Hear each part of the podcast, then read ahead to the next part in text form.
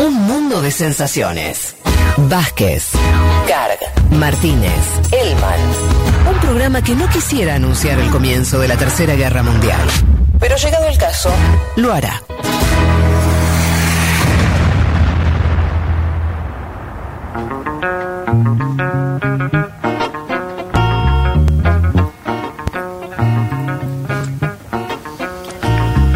Bueno, muy bien, aquí estamos de vuelta. Eh,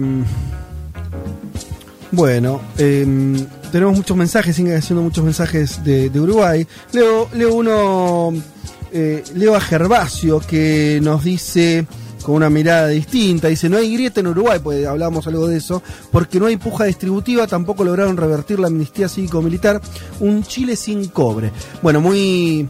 eh, no, no estoy de acuerdo, no estoy de acuerdo con... no estar de acuerdo y no pasa nada, pero este no estoy de acuerdo con lo de la puja distributiva en el sentido de que Uruguay en los últimos 15 años, y esto hay varios datos consolidados al respecto, hubo un crecimiento sostenido del salario real. Eh, Y no hay que- indigente, Fede, casi no hay indigente. Se bajó los números de indigencia en los, en los 15 años del Frente Amplio a niveles históricos inéditos. Así Sí. que, evidentemente, eso significa algo de lo social de la política del Frente Amplio, ¿no? Exactamente, pero además cuando hay crecimiento del salario real, inevitablemente hay una mejora eh, relativa de una mejora en cuanto a la distribución de ese ingreso. No tengo el dato acá, pero la distribución del ingreso en Uruguay mejoró en los últimos 15 años. Si eso es así, eh, hubo una puja en favor del trabajo. Sí, y además la, la polarización no es únicamente con la cuestión redistributiva, digo, uno puede polarizar en otros asuntos. Sí, igual acá no, tampoco estábamos romantizando eso, lo que estábamos diciendo es que, visto de Argentina, donde la política tiene un grado de, de- de, eh, de choque desde hace muchos años muy alto, en Uruguay eso está matizado en algún punto, pero, pero bueno, ahí está la opinión de Gervasio, eh, no quería dejar de mencionarla. Nos metemos, em, si, si te parece, eh, Juan, con lo que decíamos eh, que había ocurrido en Francia respecto de Bien. esta ley sobre, básicamente yo le digo muy a lo bestia, no poder filmar a la cana cuando está trabajando. Que a veces trabajar implica pegarle a otras personas, ¿no? Eh, cometer ilícitos. Es una manera de decirlo. Una manera de Claro. decirlo. Bien.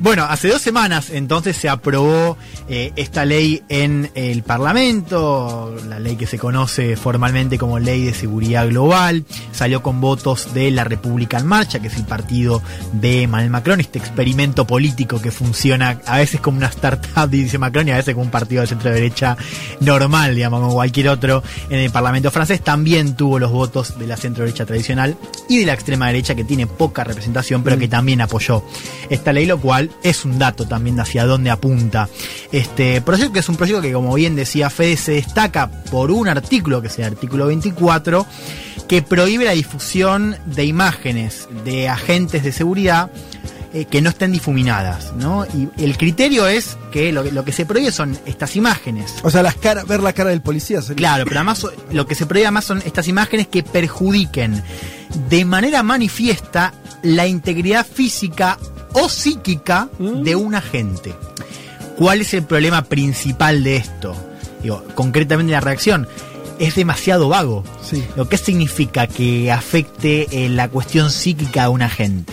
No, no hay una unanimidad para No, aplicarla. claro. Este es el primer problema, ¿no? Después, el otro problema que señalaron también los críticos de la ley, es que una ley es una ley que abre la puerta a que se detengan de manera preventiva a periodistas o manifestantes que, están filmando, no, que Claro. estén filmando incluso. Mm. Está bien, lo que se prohíbe es la difusión no difuminada de imágenes de agentes de seguridad. Ahora, también abre la puerta que de manera preventiva alguien que esté filmando, bueno, una, una agente lo pueda detener. De todas maneras, digo, al margen de esta cuestión puntual del texto, es una ley que digo, es, es llamativo, peligrosa desde el punto de vista de las libertades individuales y que también atenta contra la libertad de protesta, más allá de lo que puede generar la, la difusión de imágenes. Digo, en un año donde una de las grandes imágenes fue el asesinato de George Floyd, que fue captado eh, por un, un- manifestante que estaba ahí, una persona que estaba filmando lo que hacían estos policías. Y en Francia también. Ahora hablar un poco del contexto en el que llega la ley, pero es una ley que decía contempla hasta un año de prisión y de multas hasta 40 mil, 45 mil euros por eh, publicar y difundir estas imágenes. Pero, claro, es, una multa fuerte. Es una, es una, es una multa bastante eh, fuerte. Y les decía el tema del contexto. Digo. Sí.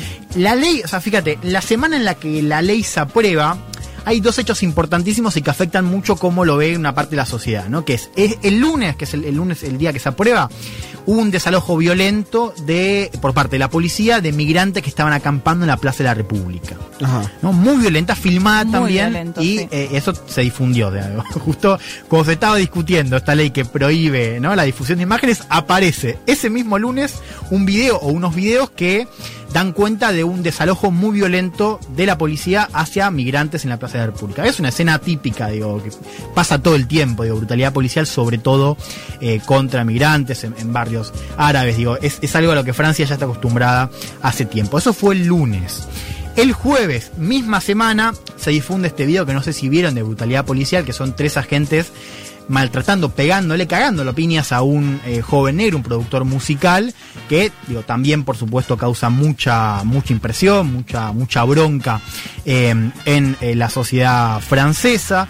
Un, un video que en este caso proviene de las cámaras de seguridad, pero que por supuesto ayuda ¿no? a definir un poco la narrativa de, de esta ley, cómo se veía esta ley. El propio Macron sale a decir incluso que eran imágenes sí, difíciles de ver, no Sí, sé cómo sí, lo dice.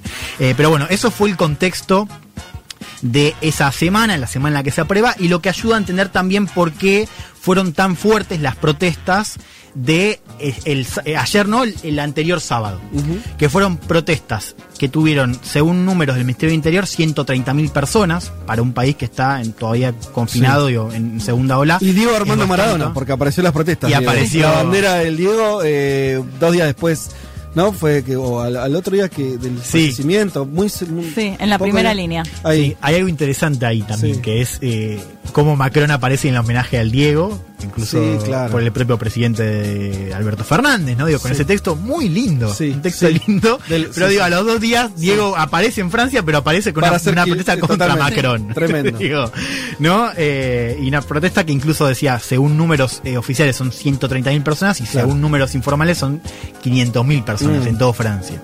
En to- o sea, hubo manifestaciones en todo el país. Bien, ese lunes, al lunes pasado, Macron convoca al gobierno para dar marcha atrás. Algo ya había pasado, el primer ministro Jean Castex había anunciado, había avisado que quizás se iba a reescribir, pero la bancada de la República Marcha, el partido de Macron, le dice, esto es una intromisión, no se metan con nosotros, no vamos a, dar- a- a dar marcha atrás. Finalmente interviene el gobierno de Macron después de la protesta y ahí sí se abre la puerta a que se reescriba eh, al menos este artículo 24 de eh, la ley. Quiero que escuchemos cómo se anuncia esto en el Parlamento. Vamos a escuchar a Christophe Castaner, jefe de la bancada de la República en Marcha en la Asamblea Nacional, la reescritura de este artículo. Ces derniers jours ont illustré à quel point la liberté d'expression doit être protégée, à quel point aussi nos forces de l'ordre doivent l'être. Nous savons que des doutes persistent encore. Nous devons éteindre ces doutes. Et lorsqu'une telle incompréhension ne cesse de s'intensifier sur un sujet aussi fondamental, nous avons le devoir de nous interroger collectivement. Mesdames et messieurs, dès cet après-midi, nous nous remettons au travail proposé pour proposer une nouvelle écriture complète de ce dispositif, afin de permettre de lever tous les doutes remontés ces dernières semaines. Estos últimos días ilustraron hasta qué punto la libertad de expresión debe ser protegida, hasta qué punto también nuestras fuerzas de seguridad deben estar protegidas. Sabemos que persisten las dudas, debemos extinguirlas y mientras tal incomprensión no pare de intensificarse sobre un tema tan fundamental, tenemos el deber de cuestionarnos colectivamente. Damas y caballeros, desde esta tarde nos volveremos a poner a trabajar para proponer una nueva escritura completa de este artículo con el fin de aliviar todas las dudas resurgidas estas últimas semanas. Esto decía el jefe de la bancada parlamentaria del partido de Macron, algo importante. Acá lo que se está anunciando es la reescritura de este artículo 24, pero hay otros puntos de la ley que también son bastante polémicos. Uno de ellos, que incluso fue alertado por un comité de expertos de Naciones Unidas, es la posibilidad de que los que haya que la policía tenga capacidad para utilizar drones sobrevolando la protesta, las protestas, manifestaciones y utilizando técnicas, aplicando técnicas de reconocimiento facial. Mamita. Ahora, eh, El gobierno de Macron o, o- o la coalición o el- los, los diputados, porque esto es una iniciativa más legislativa, ¿no? Eh, venían con una agenda tan reaccionaria en, en esto, en- porque incluso, ¿qué es la imagen que había, por ahí falsa imagen que había de Macron? Sí. Eh, conservador, o sea, neoliberal y económico y más, Mm. no me animo a usar la palabra progresista porque me parece que queda grande, pero más un liberal eh, al estilo europeo. Sí, socioliberales, Exacto. un poco como En- la de Manuel Valls, que era el primer ministro de Holanda. en términos En culturales eso, sí. y demás. Ahora esto echa por tierra, me imagen. Bien, a ver, hablamos de una bancada que ha, eh, por supuesto, aprobado todos los planes de reformas y liberalización económica, Sí. reformas en sindicatos, eh, bueno, digo, reformas desde que Macron entra a la presidencia. Ahora, también es la misma bancada que una semana antes de esta propuesta había aprobado una ley para eh, prohibir y regular las tomas en las universidades. Claro. Y que ya del comienzo, digo, Macron incluso leyes contra, digo, el marco de... la tuvimos las semanas anteriores todo lo que fue el plan contra el discurso contra el islamismo, isla- islamismo radical. Mm. Recuerdan, digo, a raíz de este asesinato de un profesor. Sí, sí. Bien, ahora, digo, nosotros ve- vemos de 2017 cómo esta bancada viene aprobando leyes del mismo corte en materia de seguridad y justicia. Por ejemplo, también limitando la migración. Digo, en ese sentido, no hubo, no es que hay un O sea, al final lo que estás viendo es que hay, hay una coherencia, pero habría que decir mucho más de derecha, más clásica en todos Bien, los aspectos. eh, eso es un poco lo, lo que traigo, pero digo, lo digo ahora y es para responder la cuestión de la bancada. Digo, tanto Macron como su bancada son, digo, funcionan en la práctica como un partido de centro derecha. Sí. Después con el discurso que tiene Macron, después con todo lo que Macron intenta vender como un nuevo político, como una nueva cara. Sí, con un poco de perfume, pero medio lo mismo. Y atractivo, con un discurso, ahora lo vamos a escuchar un poco, sí, por supuesto, más, digo, quizás un poco más diferente al de las últimas camadas líderes de centro derecha. Ahora, en la práctica, su bancada y él funcionan como una centro derecha a la que Francia está acostumbrada. Yo creo que el dato acá es que vemos cómo digo, esta, vos podés tener una, una centro derecha más liberal, ¿no? y ahora vemos su costado más conservador. De hecho, una editorial en el Financial Times que le decía a Macron esto de, eh, de- de la etiqueta de liberticida, ¿no? que se utilizó bastante en Francia ¿no? Ah, sí, respecto mirá. a esta ley. ¿no? Claro. Una ley que Es que esta ley además- las, las además, libertades. no es la libertad de expresión nada más, es una de las pocas herramientas que tiene hoy un ciudadano para ante un atropello. Quiere decir, no, no es. Me parece que la parte de la libertad de expresión es la menos relevante, me parece a mí. Es más, te diría una especie de quitarle un último resorte de defensa si la policía está haciendo algo que tiene que hacer. Pero además, eh, si pensamos en los hechos que pasaron este año, desde George Floyd, al chileno que tiraron desde el puente, todo eso, si no lo hubiésemos visto en un video No de alguien que estaba ahí, no nos Por enterábamos. eso, por eso lo, lo- lo marco en ese lugar. Pero bueno, no, no quiero desviarte, el man. No, perdón, estaba, estaba buscando, eh, a ver, quiero traducir, porque busqué la, la editorial de- del Financial Times que dice el, el mo- modernizador disruptivo se parece cada vez más a un tradicional conservador de Claro. Francia, Sí.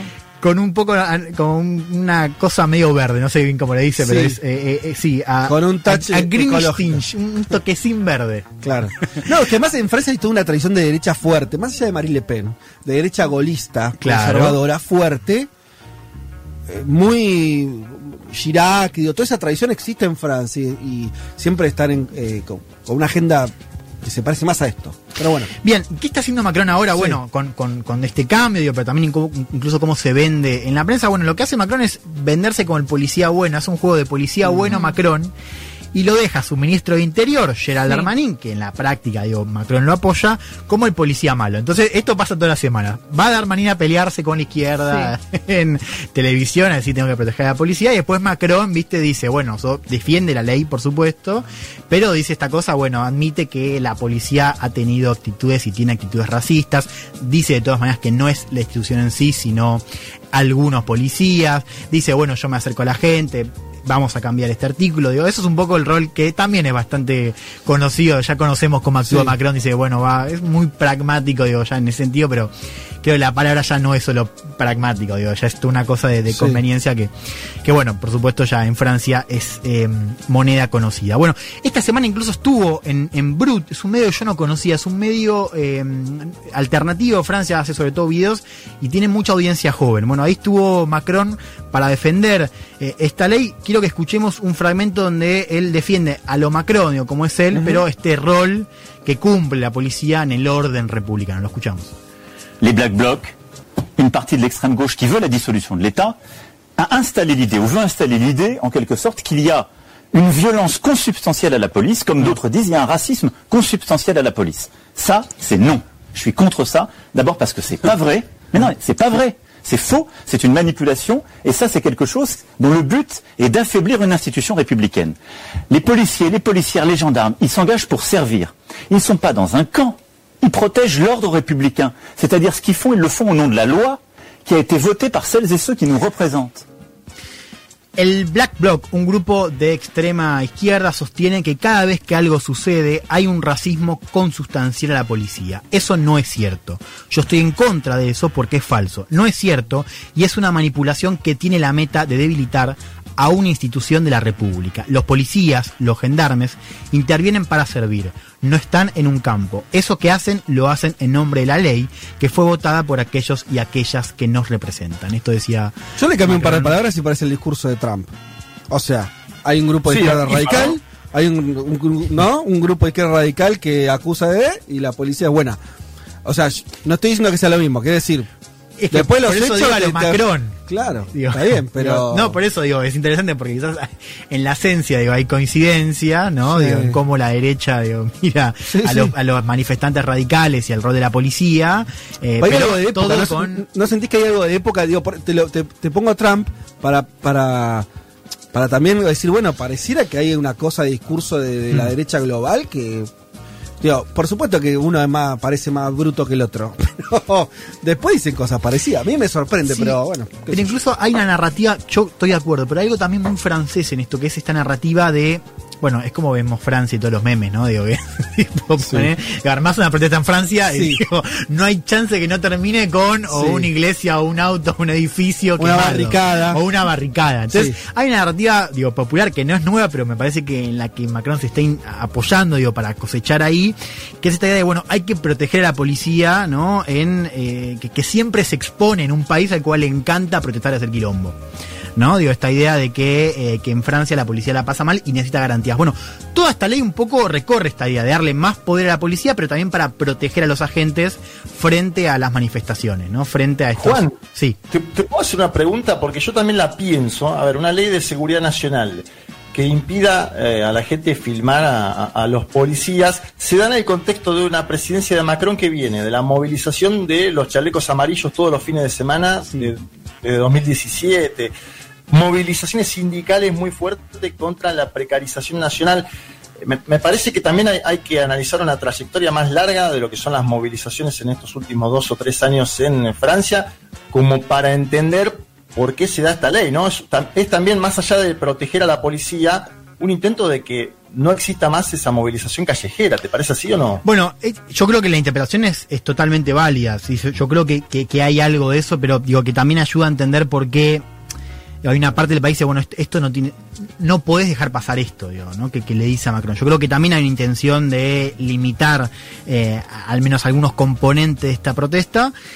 Pero también, también ayuda a entender eso, digo, porque hay gente que dice, bueno, esto no, no, no, el país no puede pararse como se paró el año pasado, como mismo decís, digo, también hay un contexto de cómo la calle se le puso a Macron, pero también un contexto más largo, que, es- que son la, la historia de los movimientos sociales en Francia, ¿no? Y esta cosa de alguien tiene que hacer algo. Bueno, no se hizo, no se logró eh, resolver con, con Hollande, bueno, se tiene que resolver con Macron, que es un presidente que además tuvo, como vos decís, Juan, esta historia con los chalecos amarillos. Voy cerrando con algunas ideas, eh, primero respecto a la ley.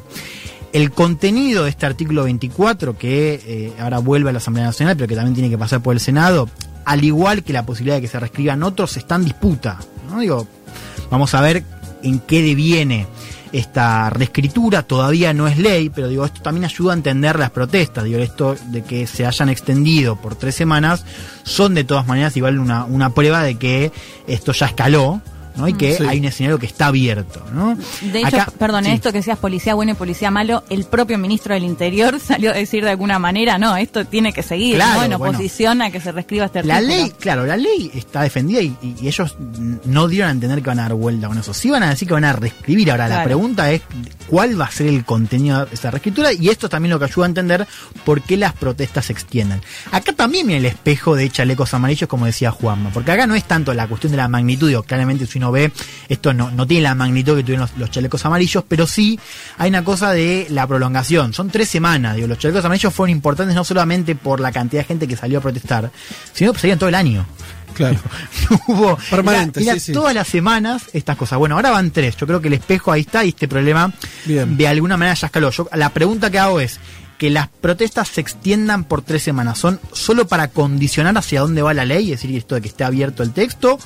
¿O hay algo más? Digo, o hay algo más que se está expresando en esta prolongación de la, de la protesta, esta prolongación de la bronca contra Macron y el Parlamento. Y después sobre Macron, digo, algunas ideas que me parece que, que- que muestran este, digo, este, este caso, este proyecto y cómo responde el gobierno. Bueno, Macron ha ocupado el rol de la centro-derecha francesa que estuvo vacante, ¿no? Y que ahora está en plena crisis. La, la, la centro-derecha francesa está muy dividida. Digo, ya hoy Macron opera, decíamos, como un presidente de eh, centro-derecha. Después es cierto, intenta arrimar algunos componentes del mundo ecológico, sí, o socioliberal, para no decir progresista, pero en la práctica funciona como un presidente de centro-derecha. Además de esto, digo, además de, de- de este escenario, de este episodio de eh, ley de seguridad, tuvimos la semana pasada, eh, o las anteriores, perdón, este discurso mucho más fuerte contra el Islam radical. Pero digo, detrás de todo esto hay un cálculo político que es el siguiente. Hoy a Macron le preocupa más comerle el electorado de, de derecha a Marine Le Pen, Claro. que es la, pos- la, la favorita para reeditar el balotaje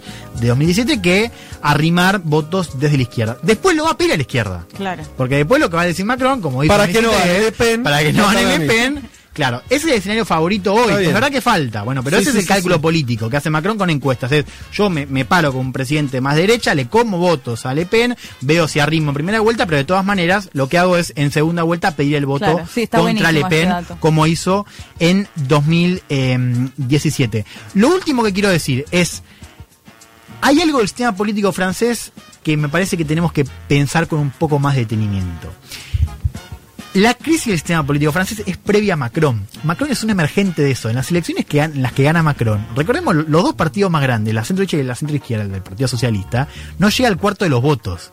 Digo, hay una crisis que Macron aprovecha ¿eh? porque él se vende como él no se vende como un político, digo, como se vende como un como un sí, no sé, como ya no, no era un empresario, pero era un joven, una joven figura, Sí. ¿no? El mismo Sí, como vende- alguien que sobrevuela por arriba del sistema, estuvo- Claro, como un político emprendedor que Mm. viene a cambiar y a modernizar a Francia. Él se vende como este gran modernizador. No lo logra, digo. Con la policía. Está bien, es un modernizador. Claro, bueno, esto lo estamos viendo, escuela. ese problema en la práctica. Ahora, lo que digo es que esa, esa crisis es previa, Mm. Macron es una emergencia, eso, y lo que vemos es, es cómo Macron está profundizando esa crisis, digo, una crisis en, en la que la oposición tradicional no da respuesta, digo, en los canales institucionales, y hoy la calle se convierte en el escenario de oposición, Claro.